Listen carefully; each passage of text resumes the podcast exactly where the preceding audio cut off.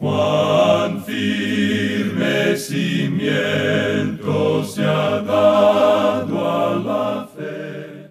A través de la Biblia, un análisis de la Biblia libro por libro que le ayudará a crecer espiritualmente. Estos estudios fueron diseñados por el doctor J. Vernon McGee. Acompáñenos en este fascinante recorrido a través de la Biblia. La palabra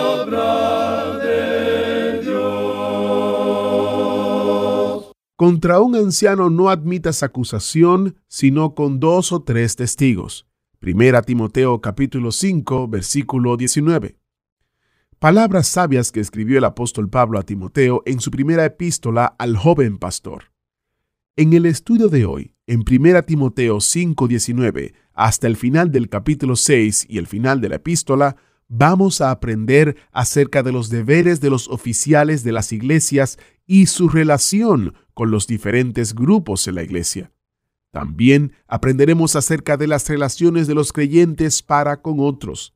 Prepárese porque seguimos este fascinante recorrido en la palabra del Señor, iniciando este tiempo en oración. Padre eterno, te damos gracias porque tú nos has guiado a través de Primera de Timoteo. Estamos concluyendo, pero queremos seguir aprendiendo la verdad que tienes para nosotros en el día de hoy. Te pedimos que abras nuestra mente, nuestro corazón, para que podamos escuchar tu palabra de verdad que nos guía a toda verdad. Usa este tiempo, usa al Maestro. En el nombre de Jesús oramos. Amén. Ahora busque su asiento en el autobús bíblico. También busque su Biblia o encienda su Biblia en 1 Timoteo capítulo 5, porque iniciamos nuestro recorrido bíblico de hoy con las enseñanzas del Dr. Magui en la voz de nuestro maestro Samuel Montoya. Amigo oyente, continuamos hoy en esta sección de la primera epístola del apóstol Pablo a Timoteo, donde el apóstol está hablando acerca de las obligaciones que tienen los oficiales en la iglesia. En la sección en que nos encontramos, él está dando énfasis a la obra de los ancianos, aquellos que son los maestros en la iglesia. Y en el versículo 19 de este capítulo 5 leemos, Contra un anciano no admitas acusación, sino con dos o tres testigos. Si en el día de hoy estuviéramos cumpliendo lo que aquí se indica, creemos que esto ayudaría a reducir en gran manera la chismografía, el malentendido y las disputas hoy, ¿no le parece? Y si esto fuera acatado no solo por el pastor, sino por cada uno de los miembros de la iglesia, donde usted no dejara que los demás susurraran en su oído un chisme acerca del pastor, a no ser que haya sido algo comprobado, ayudaría mucho. Lo importante, amigo oyente, es siempre tener conocimiento de los hechos antes de comenzar a hablar. Esto es de suma importancia. Lo mejor después de conocer los hechos es no usar esa información para esparcir un escándalo por todas partes, sino tratar de corregir la falta. Y esto quiere decir que es necesario ir a las autoridades competentes para eso. Por tanto, la acusación debe ser presentada ante dos o tres testigos y creemos que si dos o más personas conocen el asunto, es muy probable que haya otros más que también lo saben. Ahora el versículo 20 dice, A los que persisten en pecar, repréndelos delante de todos, para que los demás también teman. Uno tiene que estar seguro de tener toda la información necesaria, pero después de haber reunido toda la información, si uno descubre que un líder ha pecado, él debe ser reprendido. Ahora aquí surge la pregunta de si eso tiene que hacerse públicamente o no. Bueno, creemos que cuando un miembro de la iglesia peca, y esto no concierne a la iglesia, que eso nunca debe ser presentado abiertamente y tampoco debe ser confesado allí. Pero cuando un líder de la iglesia, un oficial en la iglesia, peca y se reúnen las informaciones necesarias al caso y se ve que esto ha perjudicado a la iglesia, entonces creemos que es hora de mencionar nombres. Y puede que sea el momento de quitar nombres también. Y esto quiere decir que hay que separar a esa persona de la iglesia porque la iglesia puede ser perjudicada si no se hace esto. Ahora, en el versículo siguiente, el versículo 21, dice el apóstol Pablo, Te encarezco delante de Dios y del Señor Jesucristo y de sus ángeles escogidos, que guardes estas cosas sin prejuicios, no haciendo nada con parcialidad. Él tiene que tratar a todas las personas de la misma manera. Quizá haya algunos de los líderes de la iglesia que hayan cometido algún pecado, y él es una persona rica, Quizá haya sido una persona que ha sido buena con el pastor, que haya comprado algún traje para él o algo por el estilo. Bueno, quizá el pastor no se sienta muy inclinado a acusar a este hombre. Pero Pablo está diciendo aquí, y esto es bueno para nosotros hoy también, que uno no debe mostrar parcialidad en la iglesia. El apóstol Santiago, usted recordará bien, dice lo mismo. Creemos que los predicadores cometen esta equivocación, o pecado podríamos decir, de jactarse de la clase de personas que asisten a su iglesia. Alguien dice, ¿sabía usted que fulano de tal es miembro de una iglesia? y que él es una persona rica, él es un hombre muy destacado. Pues bien, eso en sí mismo es mostrar parcialidad. Y eso es exactamente lo que el apóstol Pablo dice que no se debe hacer, demostrar parcialidad al tratar con los pecados. Luego en el versículo 22 dice, No impongas con ligereza las manos a ninguno, ni participes en pecados ajenos. Consérvate puro. Este versículo comienza diciendo, no impongas con ligereza las manos a ninguno. Usted recuerda que ya hemos visto esto anteriormente, que la instalación de los oficiales de la Iglesia se hace mediante la imposición de manos. Y como dijimos anteriormente, la imposición de manos no comunica nada. No hay ninguna vibración espiritual, digamos, que salga de aquel que pone las manos sobre la otra persona. Dijimos que lo único que uno puede transmitir es microbios. Y hay veces en que se puede hacer eso. El doctor Tozer dijo en cierta ocasión, mi padre creía en esto de poner las manos encima, y créame que él hacía esto de una manera muy dura. Bueno, nosotros creemos que la imposición de manos debe hacerse, y en relación con esto un periódico publicó hace algún tiempo una nota corta que decía, antes el padre aplicaba su disciplina en la leñera, o sea, el lugar donde se guardaba la leña. Luego, con la calefacción moderna, ya no hubo necesidad de leña. La afeitadora eléctrica eliminó la correa. Las preocupaciones por los impuestos le hicieron perder el cabello, de modo que dejó de lado el cepillo. Y esa es la razón por la cual los muchachos andan sin control hoy. Al padre se le acabaron las armas. Por tanto, lo único que él podía hacer ahora era imponer sus manos. Y mi papá hacía eso muy bien. Y muchas veces yo me preguntaba si a él le dolían tanto las manos como me dolía el castigo a mí. Pero la imposición de manos es una práctica muy buena. Ahora, el pensamiento que tenemos aquí es el de no imponer las manos con ligereza, es decir, en los neófitos, o sea, el hombre que recientemente se ha convertido. Esa es la razón por la cual nosotros nos oponemos a que personas famosas, recién convertidas, ocupen la plataforma aún para dar su testimonio. En el día de hoy, por supuesto, esta clase de personas están hasta escribiendo libros sobre la así llamada teología. Y por cierto que es una teología muy rara. Ellos no tienen que ser hechos maestros inmediatamente. Pensamos que hoy la iglesia debe ser un lugar de instrucción, donde se enseñe la palabra de Dios y donde los hombres y las mujeres puedan edificar su fe. Lo que tenemos hoy son creyentes en iglesias como el Alcacelser, es algo efervescente, espumoso, y que lo único que tiene es emoción y mucho hablar en cuanto al amor.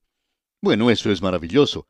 Y el apóstol Pablo ha dicho ya que eso es muy importante que sea demostrado en la iglesia. Pero amigo oyente, eso tiene que estar anclado en la palabra de Dios. Pero la equivocación que cometemos muchos de nosotros es que siempre interpretamos la experiencia como si fuera la prueba verdadera. Ponemos el carro antes del caballo. La palabra de Dios es la prueba, y la experiencia debe seguir a eso y debe probarlo. Pero la experiencia no debe contradecir la palabra de Dios. Y ese ha sido un gran problema en el día de hoy. Esos hombres que son llamados ancianos aquí, obviamente eran los maestros de la iglesia primitiva. Y creemos, como vimos en la ocasión anterior, que ellos recibían un pago por esto. Y creemos que en la ciudad de Éfeso, el apóstol Pablo no se encontraba allí en ese momento, pero allí había literalmente miles de convertidos en esa zona cercana y estos necesitaban enseñanza.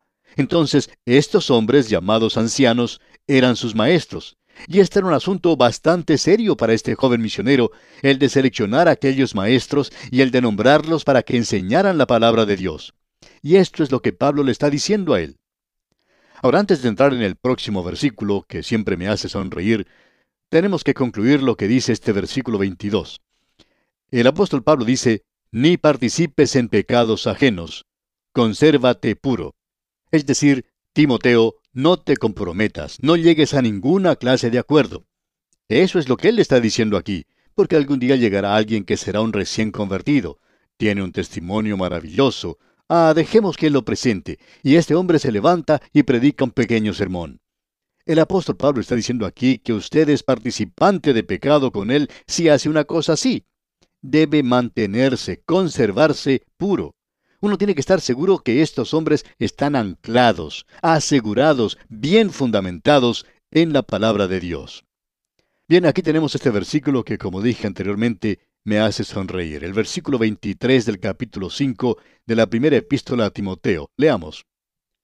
Ya no bebas agua, sino usa de un poco de vino por causa de tu estómago y de tus frecuentes enfermedades. Ahora este versículo ha sido abusado mucho. En primer lugar, quisiéramos aclarar que el vino que aquí se menciona no es como una bebida, sino como una medicina. Y nos preguntamos si Timoteo, tratando con este grupo de diáconos allí en Éfeso, no habría llegado a tener una úlcera en el estómago. Por lo menos Pablo le dice aquí que tome un poco de esta medicina. Por cierto que él ha sido colocado bajo una situación de mucha tensión y obligación, y eso puede causar estas úlceras. Ahora en el versículo 24 él dice, los pecados de algunos hombres se hacen patentes antes que ellos vengan a juicio, mas a otros se les descubren después. En ocasiones Dios puede juzgar a los creyentes aquí en esta tierra, y porque Él no lo juzga a usted inmediatamente, no quiere decir, amigo oyente, que Él no le vaya a juzgar. Al pasar de los años, uno puede observar cómo Él actúa. Él dejó muy en claro allá en la primera epístola a los Corintios, usted bien recordará, que esto es en relación con la cena del Señor. Allá en el versículo 30 del capítulo 11 de la primera epístola a los Corintios, Él dice que hay mucha gente que sufre enfermedades porque han llevado a cabo esto sin discernir el cuerpo del Señor. Fue hecho de una manera equivocada. Y en ese versículo 30 de la primera epístola a los Corintios capítulo 11 dice, Por lo cual hay muchos enfermos y debilitados entre vosotros, y muchos duermen. Él está diciendo que algunos ya han sido juzgados, por lo cual hay algunos que están enfermos, otros han muerto, y ese ha sido el juicio de Dios. Y eso fue algo muy real y verdadero en el caso de Ananías y Zafira, por ejemplo. En el versículo 31 del mismo capítulo 11 de la primera epístola a los Corintios dice, Si pues nos examinásemos a nosotros mismos, no seríamos juzgados. Cuando el creyente peca, él se puede juzgar a sí mismo. Esto no quiere decir que él va a sentir lástima por sí mismo. Esto indica que él tiene que tratar con ese pecado en su vida. En primer lugar, si él le ha hecho daño o ha perjudicado a alguna persona, tiene que arreglar ese asunto. Lo segundo que tiene que hacer es apartarse de eso. Si él no lo hace, entonces él no se ha juzgado a sí mismo. Ahora en el versículo 32, y estamos leyendo todavía en el capítulo 11 de la primera epístola a los Corintios, dice, Mas siendo juzgados, somos castigados por el Señor para que no seamos condenados con el mundo. Es decir, que el mundo en el día de hoy comete esos pecados y Dios juzga. Ahora el creyente no va a dejar de pagar por su pecado. Ah, Dios lo va a juzgar, o él se tiene que juzgar a sí mismo. Si usted se juzga a sí mismo, todo queda arreglado. Pero si usted no se juzga a sí mismo, amigo oyente, entonces Él le juzgará a usted. Y se nos indica aquí de una manera muy clara que hay veces cuando Dios juzgará a la persona aquí mismo y ahora. Y luego esa persona tendrá que presentarse ante el tribunal de Cristo. Bueno, volviendo ahora a la primera epístola a Timoteo que estamos estudiando, Veamos lo que dice aquí en el versículo 25 del capítulo 5. Asimismo se hacen manifiestas las buenas obras, y las que son de otra manera no pueden permanecer ocultas. Lo mismo se aplica a las buenas obras. Dios a veces bendice a un santo, a algún creyente aquí, por algo que él ha hecho, por lo cual Dios puede recompensarle, recompensarle aquí mismo. Otros tendrán que esperar hasta llegar a la presencia de Dios y creemos que esto ha ocurrido en la vida de muchos de sus santos en el presente. Continuamos ahora con este mismo tema en el capítulo 6 de esta primera epístola a Timoteo, y aquí encontramos la relación del ministro con otro grupo. En realidad es un grupo aquí formado por aquellos que son siervos. Veamos lo que dicen los primeros dos versículos del capítulo 6.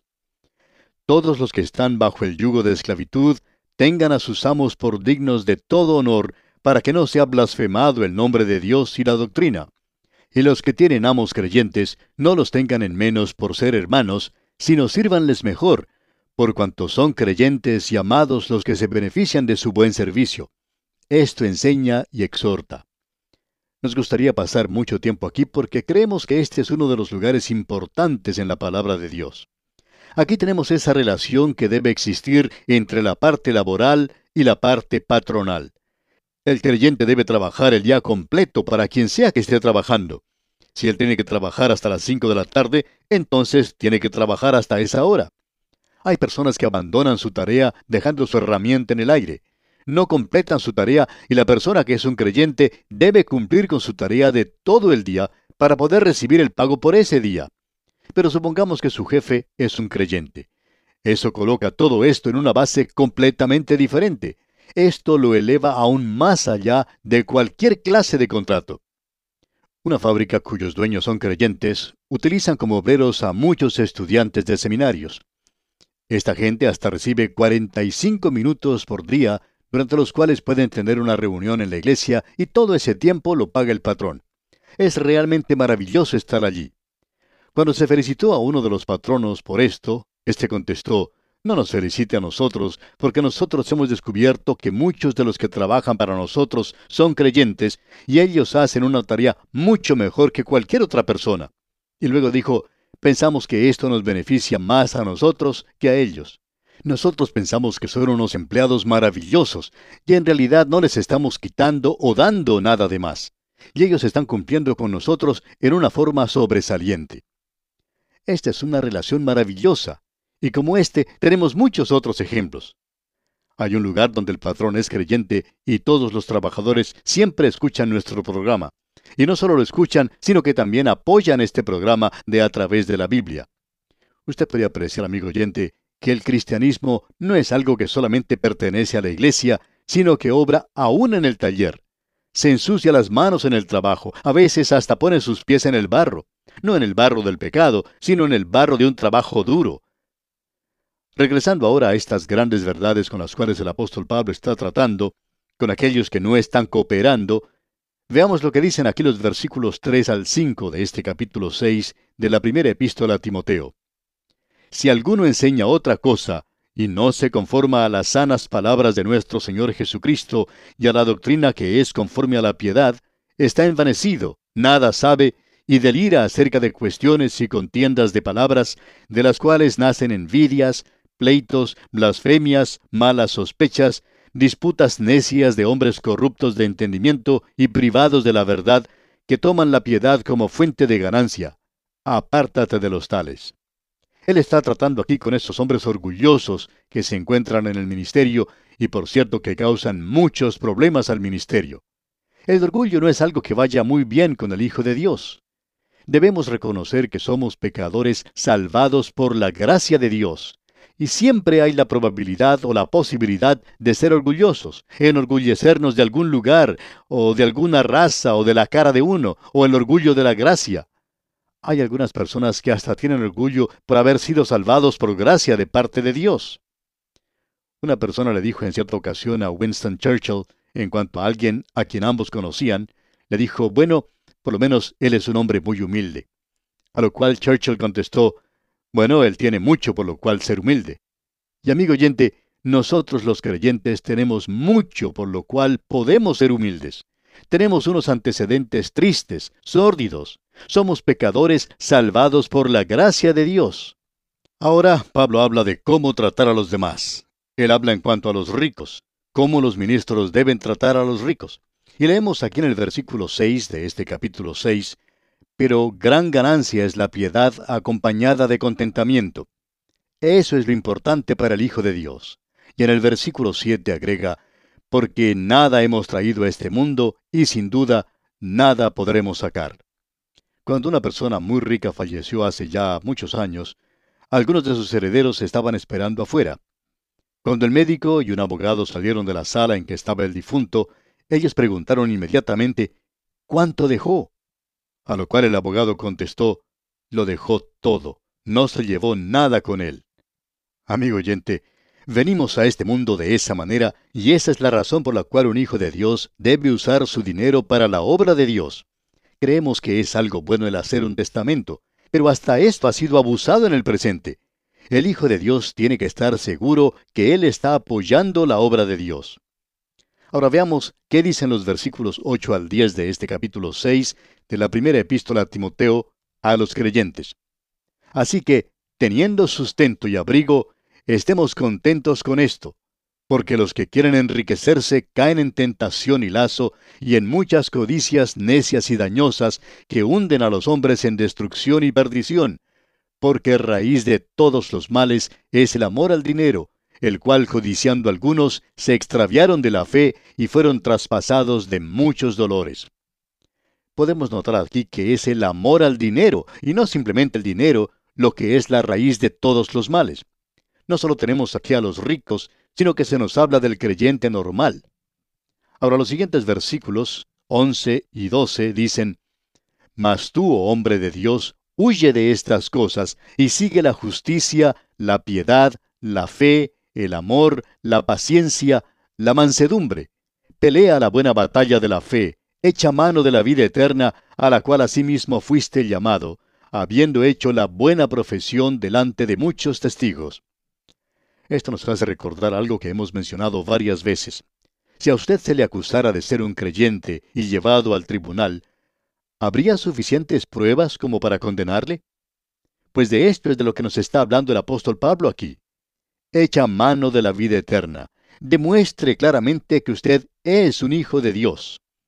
Y en los versículos 13 al 15 añade, Te mando delante de Dios que da vida a todas las cosas, y de Jesucristo que dio testimonio de la buena profesión delante de Poncio Pilato, que guardes el mandamiento sin mácula ni reprensión hasta la aparición de nuestro Señor Jesucristo, la cual a su tiempo mostrará el bienaventurado y solo soberano, Rey de reyes y Señor de señores. A usted se le conoce por aquel a quien está siguiendo. Si usted está siguiendo a Cristo, entonces usted debe ser un hijo de Dios y permitir que la demás gente sepa esto. En el versículo 18 leemos ahora, que hagan bien, que sean ricos en buenas obras, dadivosos, generosos. Esto nos indica que nosotros debemos simpatizar, debemos estar listos para compartir, y en el versículo 19 el apóstol dice, atesorando para sí buen fundamento para lo porvenir, que echen mano de la vida eterna. Y esta es la vida que es verdaderamente vida. Luego en el versículo 20 continúa el apóstol, Oh Timoteo, guarda lo que se te ha encomendado, evitando las profanas pláticas sobre cosas vanas y los argumentos de la falsamente llamada ciencia. No trate de ser un predicador o un maestro o un creyente intelectual. Y en el versículo 21 prosigue, la cual, profesando algunos, se desviaron de la fe. La gracia sea contigo. Amén. Y aquí, amigo oyente, concluimos también nosotros el estudio de esta primera epístola del apóstol Pablo a Timoteo. Que Dios le bendiga en forma abundante es nuestra ferviente oración. Agradecemos que nos acompañara en el estudio de hoy. Le invitamos a que visite nuestro sitio en internet a través de la biblia.org. Ahí puede suscribirse para recibir las notas y bosquejos de lo que estamos estudiando y noticias del ministerio. También encontrará la variedad de libros y materiales gratuitos que tenemos para usted. El sitio es a través de la biblia.org. Todo lo que hacemos es posible gracias al Señor y a personas como usted que se unen a nosotros en la obra de llevar la palabra entera al mundo entero. A través de la Biblia es una producción de Radio Transmundial.